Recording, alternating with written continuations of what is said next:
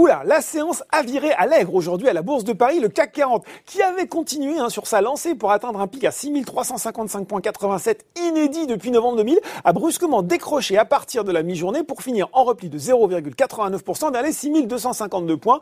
Raison évoquée, mais qui tient plus du prétexte hein, pour justifier ce mouvement de correction, le viol par un avion chinois de l'espace aérien taïwanais, un nouvel incident qui vient illustrer le contexte de tension croissante entre ces deux pays. Les volumes ont été plus soutenus, près de 3,9 milliards d'euros échangés sur la séance. Aux États-Unis, cette autre salle, mais même ambiance. À 17h45, le Dow Jones est 0,95% vers les 33 788 points et le Nasdaq décroche lui plus nettement de 2,7% vers les 13 523 points. Les géants de la tech comme Apple, Alphabet ou Facebook reculent de plus de 2%. À noter que le département américain du commerce a annoncé ce mardi que le déficit commercial des États-Unis atteint un record à 74,4 milliards de dollars en mars. Allez, il y a quand même euh, des valeurs en hausse sur la côte française à commencer par Trigano à le spécialiste du camping-car, a publié des résultats solides pour le premier semestre de son exercice 2020-2021 et a exprimé sa confiance pour la suite de l'exercice. Le résultat opérationnel courant a grimpé de près de 70% à 151 millions, bien au-dessus des attentes et le résultat net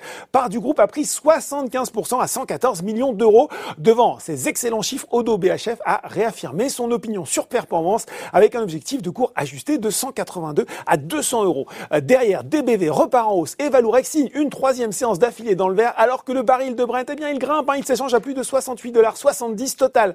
En profite également, ça plane pour Dassault Aviation. L'Égypte a fait l'acquisition de 30 rafales supplémentaires pour environ 4 milliards d'euros. Une nouvelle commande qui vient compléter la première acquisition de 24 rafales signée en 2015 et qui portera alors à 54 le nombre d'avions de combat français aux couleurs égyptiennes. Sur le CAC 40, Publicis mène la danse devant Vinci. Enfin, du côté des baisses, on retrouve des valeurs habituées aux fortes variations à l'image de Neoen et McPhee Energy. Comme aux États-Unis, eh la tech dans son ensemble est sous pression à l'image de Soitec sur le SBF 120 ou de Dassault Systèmes et Worldline sur le CAC 40, même si c'est Airbus qui signe la plus forte baisse du jour sur l'indice. Voilà, c'est tout pour ce soir. En temps, n'oubliez pas tout le reste de l'actu éco et finance et sur Boursorama.